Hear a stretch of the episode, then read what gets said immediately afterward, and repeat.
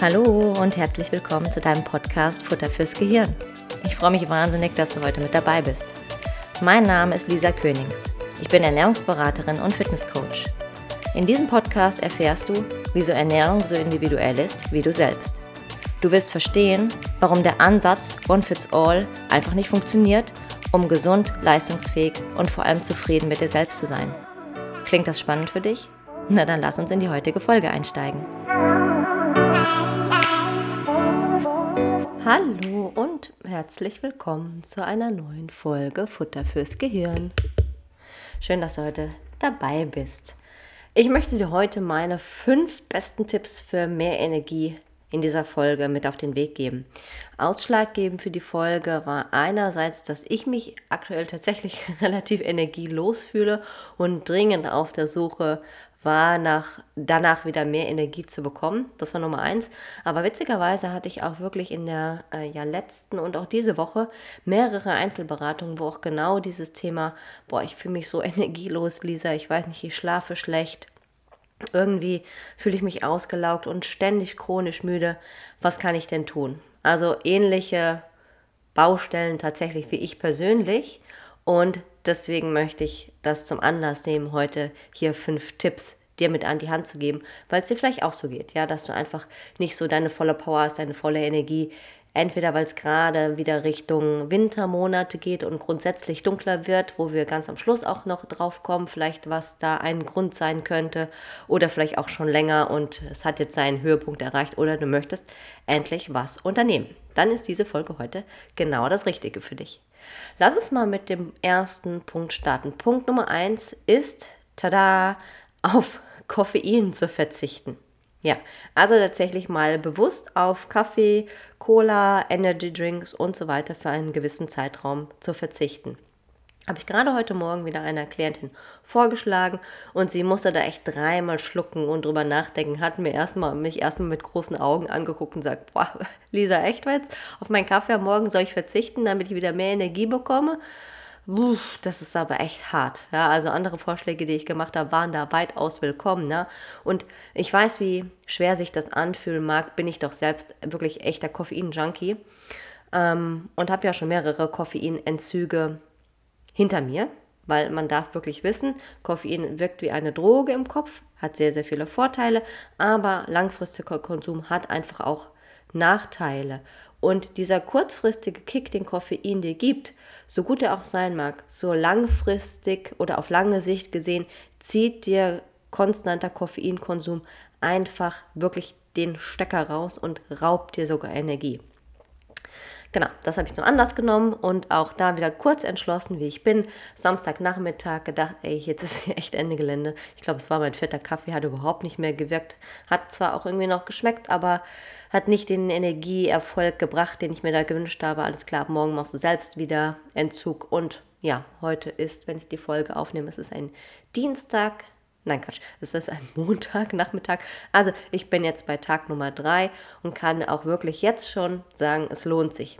Die ersten Tage sind mega hart, aber langsam kommt auch wieder die Energie zurück und das Suchtgefühl wird weniger.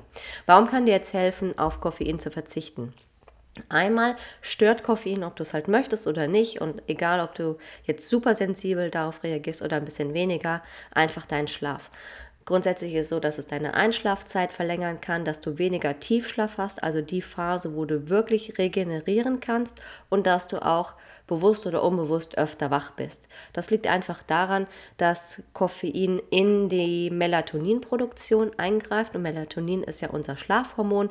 Da blockiert es spezielle Enzyme, die normalerweise Melatonin produzieren. Also dein Schlafhormon wird nicht ausreichend wieder wird nicht ausreichend gebildet, so. Und auf der anderen Seite bindet es an einen Rezeptor, der dafür sorgt, dass ATP nicht so schnell abgebaut wird. Also dass mehr Energie praktisch vorhanden ist, aber das halt tatsächlich auch nur kurzfristig, weil dein Körper ist ja nicht blöd, der registriert die ganze Zeit, aha, Rezeptor wird blockiert, Rezeptor wird blockiert, ähm, und steuert da halt dementsprechend entgegen. Ja, also kurzfristig erstmal ja dieser Wacheffekt, aber langfristig tatsächlich dann auch ein Gewöhnungseffekt bis hin dazu, dass es tatsächlich dir Energie rauben kann. Die Effekte, die Koffein hat, sind immer individuell, die sind auch vom Alter abhängig. Es ist so, dass tatsächlich vielleicht sogar ältere Menschen oder je älter man wird, desto sensibler man auch dafür wird, weil da auch der Schlaf sensibler wird. Du darfst wissen, dass Koffein so eine Halbwertszeit von vier bis sechs Stunden hat. Also wenn du mittags zum Nachmittagskaffee deine letzte Tasse trinkst, dann ist nach ja, vier bis sechs Stunden immer noch die Hälfte des Koffeins in deinem Blut drin, also noch lange nicht abgebaut. Und das natürlich dann dementsprechend da auch den Schlaf stören kann. Und Schlaf ist nun mal halt Energiequelle Nummer eins. Die habe ich jetzt gar nicht extra aufgeführt. Ich habe zwar darüber nachgedacht, das als extra Punkt zu nehmen, habe ich jetzt zwar nicht, also habe ich jetzt nicht gemacht, sondern andere Tipps, der möchte ich dir hier mitgeben, die aber auch wieder auf Schlaf praktisch einzahlen. Zusätzlich ist es so, dass äh, jeder Koffeinkonsum auch immer wieder so ein bisschen äh, Stress verursacht.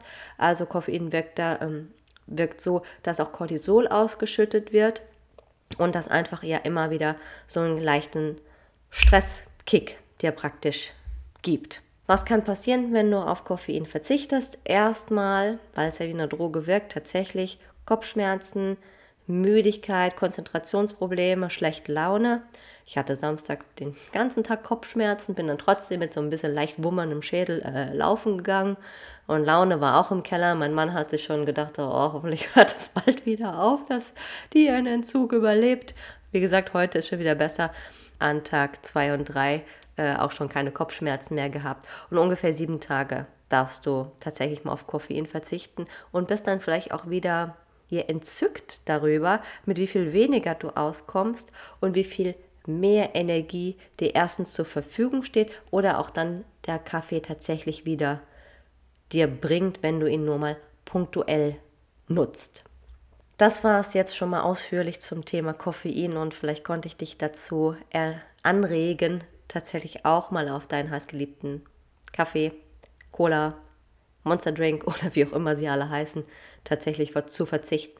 Also damit meine ich dann natürlich auch einen kompletten Verzicht in, äh, in jeglicher Hinsicht. Was noch manchmal geht, ist tatsächlich so ein bisschen äh, ja, grüner Tee oder sowas, weil das auch eine verzögerte Resorption hat und das auch ein anderes Abhängigkeitsrisiko birgt und da auch nicht nur Koffein drin ist, sondern auch noch sehr viele ähm, ja, Polyphenole, Katechine und auch sonstige positive Stoffe.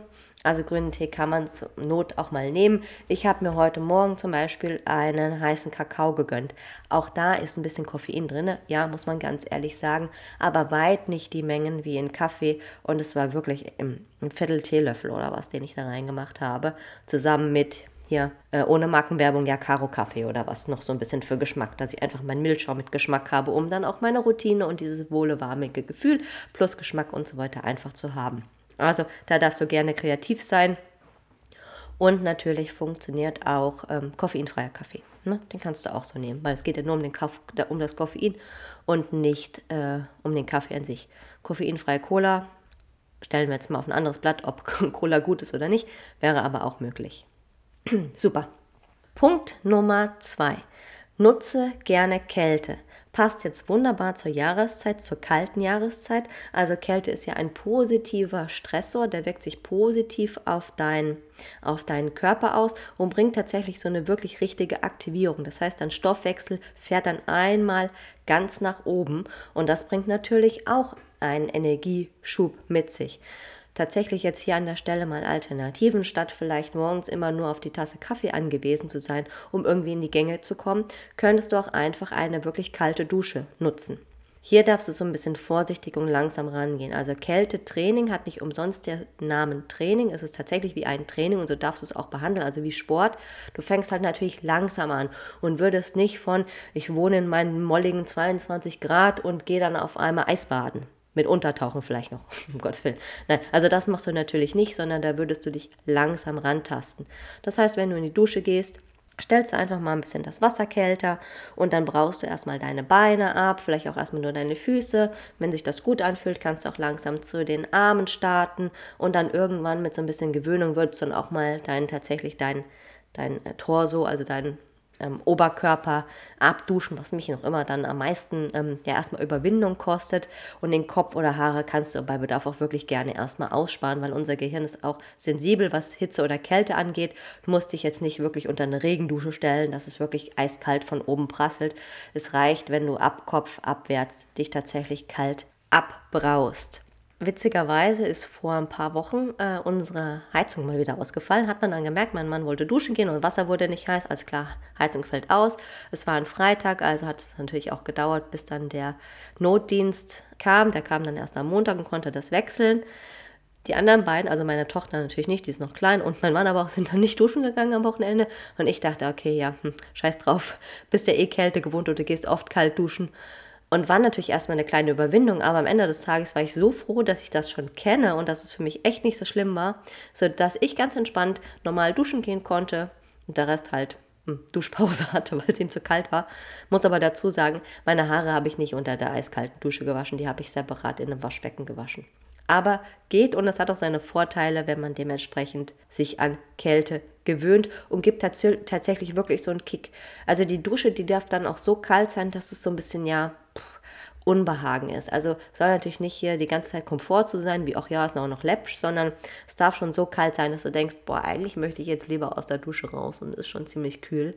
Und danach wirst du merken, wie dein Stoffwechsel äh, tatsächlich hochfährt und da wirklich Gas gegeben wird.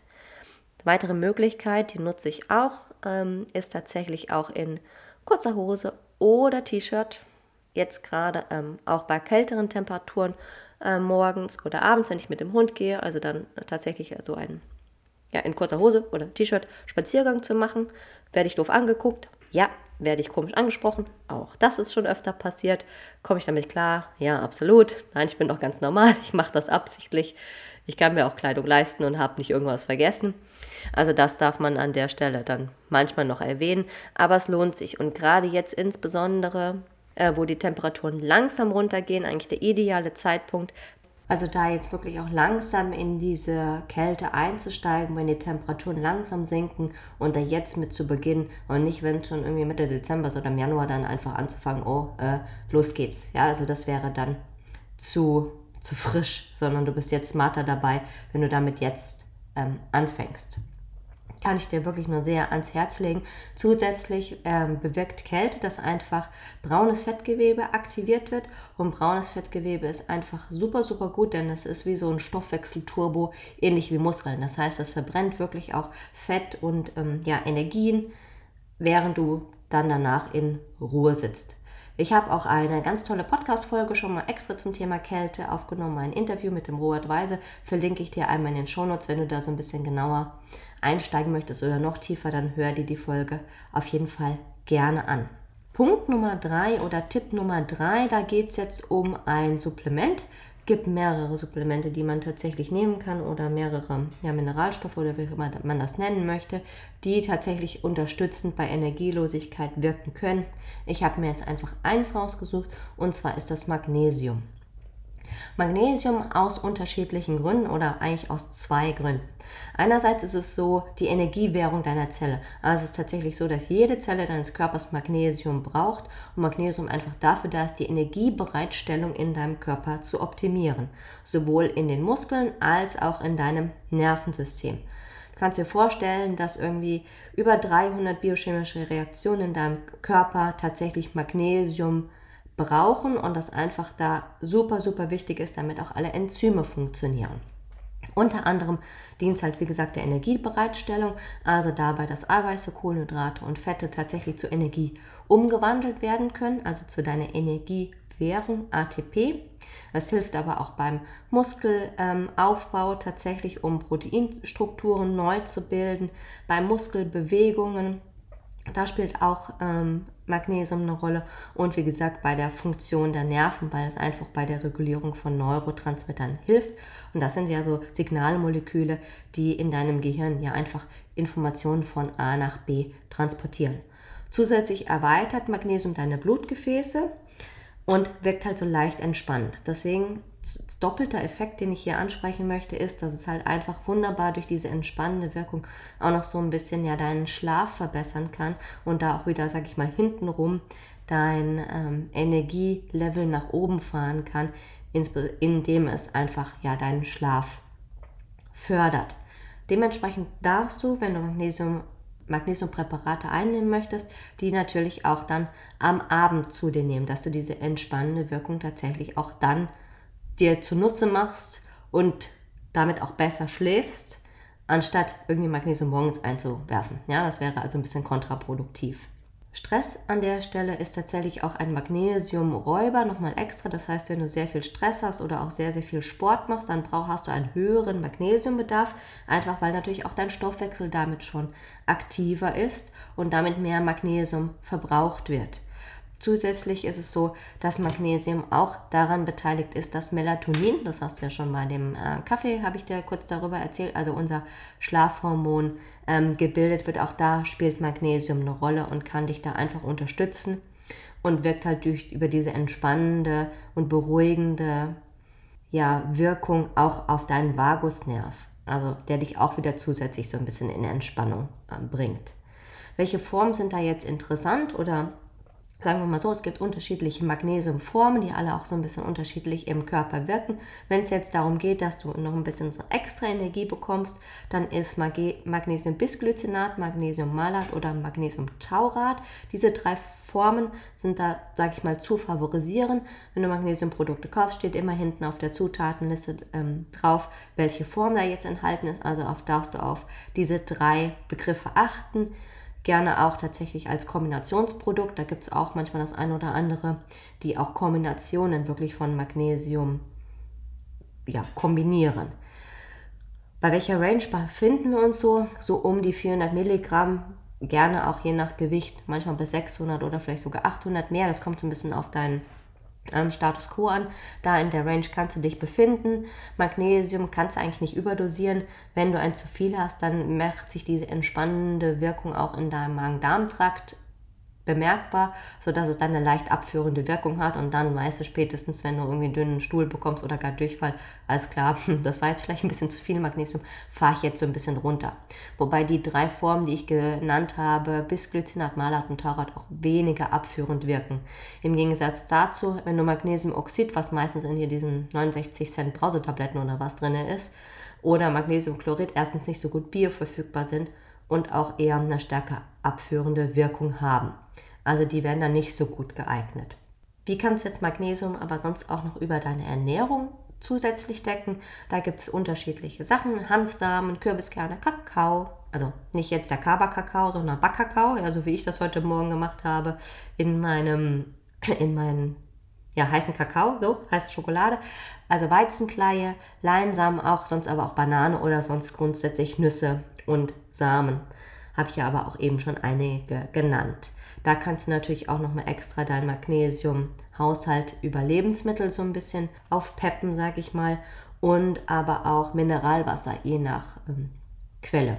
Also wenn du ein sehr mineralstoffreiches Mineralwasser hast, auch dann kann es ähm, dir helfen, Magnesium über Lebensmittel bzw. Flüssigkeit dann aufzunehmen, so ab 50 Milligramm ähm, pro Liter. Da kann man dann von einem ganz guten magnesiumhaltigen Wasser sprechen. Ich gucke hier gerade mal zur Seite. Genau, ich habe vorhin auf die äh, Packung von Gerolsteiner geguckt, das habe ich, da sind über 100 Milligramm drin.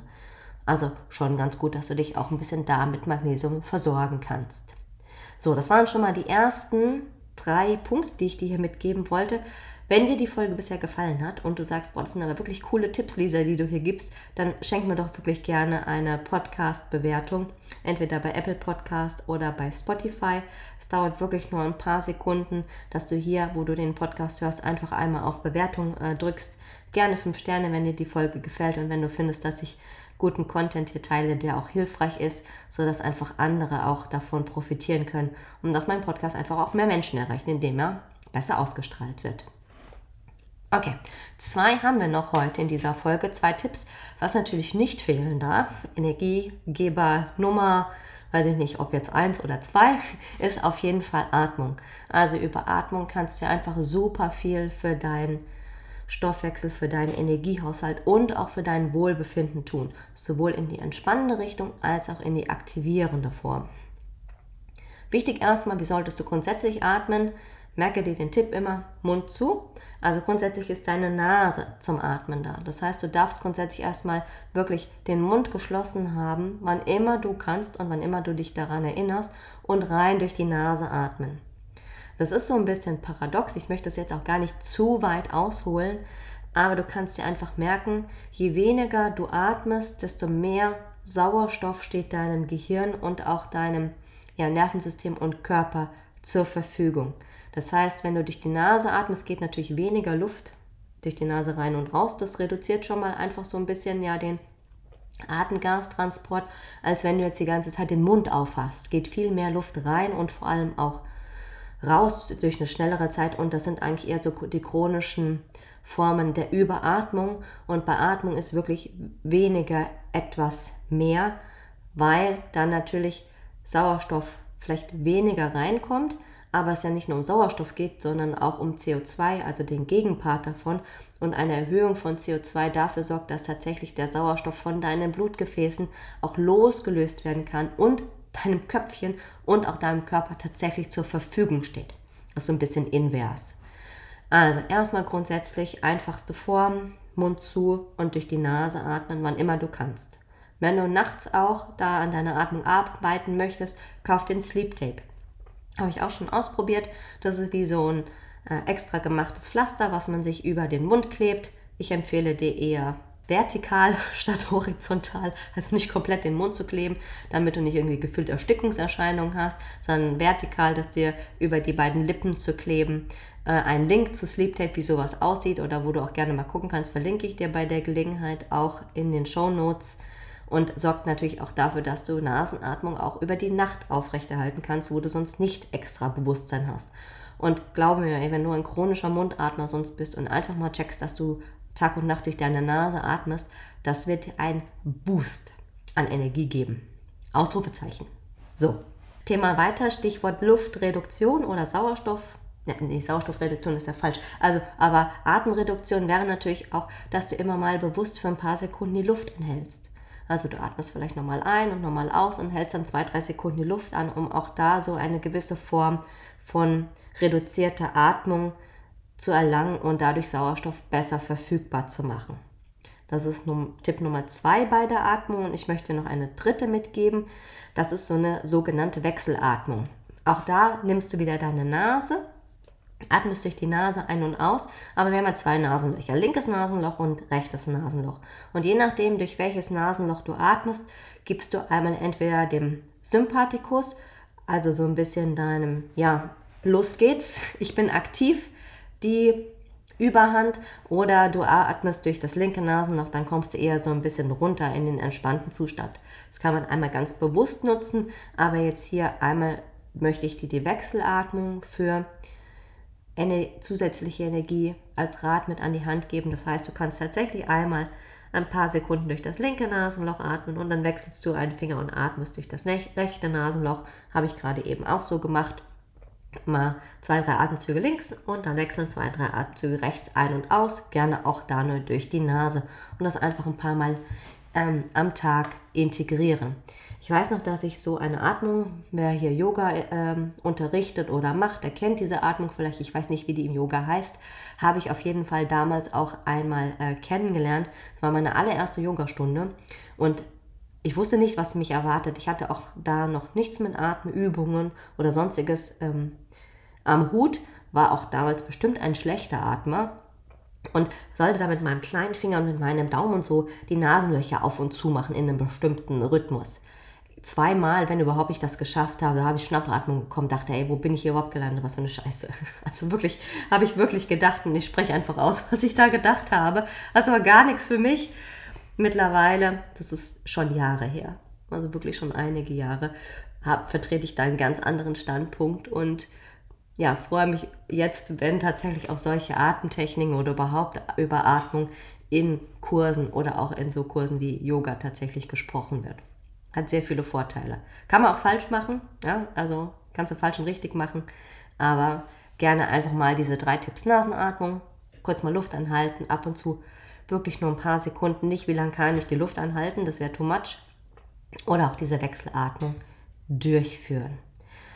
So, und weil ich sehe, dass ich schon wieder etwas länger spreche hier, ich kann einfach keine kurzen Folgen machen, weiß auch nicht, woran das liegt, möchte ich zu Tipp Nummer 5 kommen. Das ist auch der letzte heute für mehr Energie.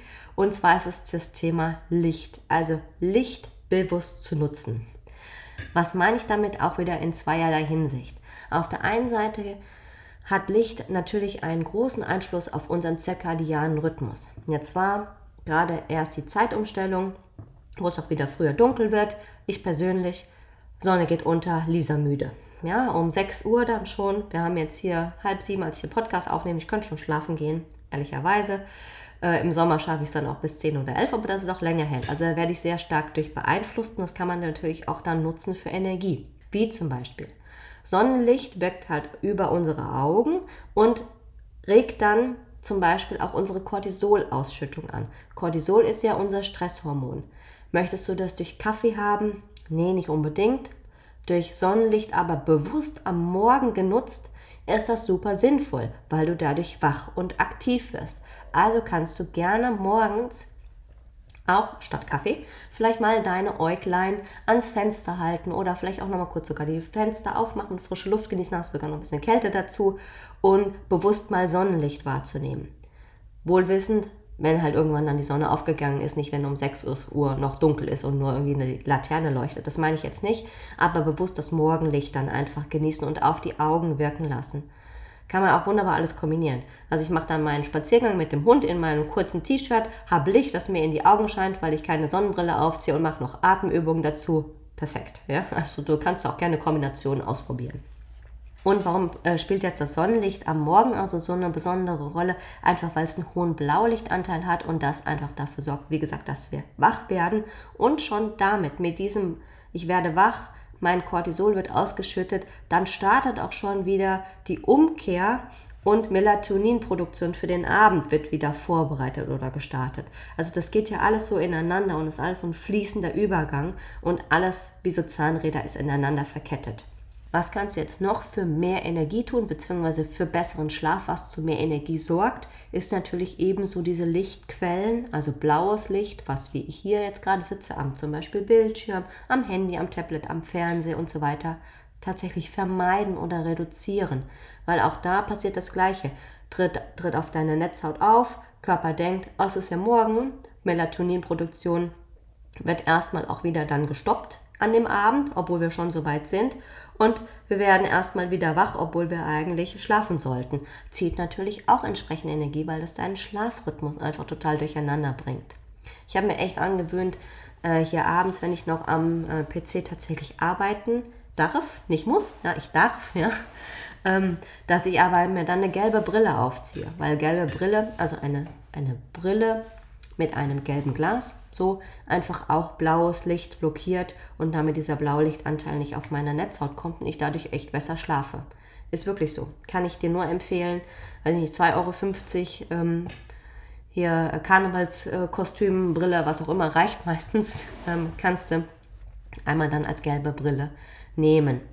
Alternativ gibt es auch so Blue Blocker Brillen, die sind aber dann äh, auch schon wieder deutlich ähm, teurer. Habe ich selber noch keine ausprobiert, weil für mich reicht die gelbe Brille und sehe ich da keinen Nutzen, da noch extra irgendwie so solche Gadgets auszuprobieren.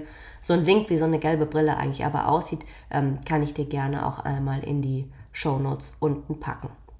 So, damit hast du meine fünf Tipps gehört.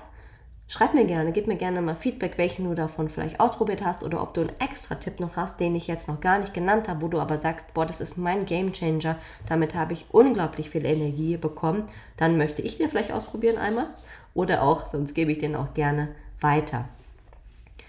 Aus den Punkten jetzt Such dir einfach mal einen Tipp aus. Starte mit irgendwas. Ja, starte mit, du gehst mal äh, ins Licht am Morgen oder du fängst mal an, so eine Atmung zu integrieren. Vielleicht möchtest du aber auch ein Magnesiumprodukt kaufen und das einfach mal abends ne äh, nehmen. Oder du gibst die ganz, ganz harte Nummer und verzichtest auf Koffein. Weiß ich nicht, was für dich hier aus den fünf Punkten dir am leichtesten oder schwersten fällt. Nimm das, was dir am leichtesten fällt und was dir am sympathischsten ist, weil der Einstieg soll ja auch leicht und easy sein und nicht jetzt das, was vielleicht am allerschwierigsten für dich sich erstmal ja, anmutet. Das ist auf jeden Fall noch ein wichtiger Tipp an der Stelle.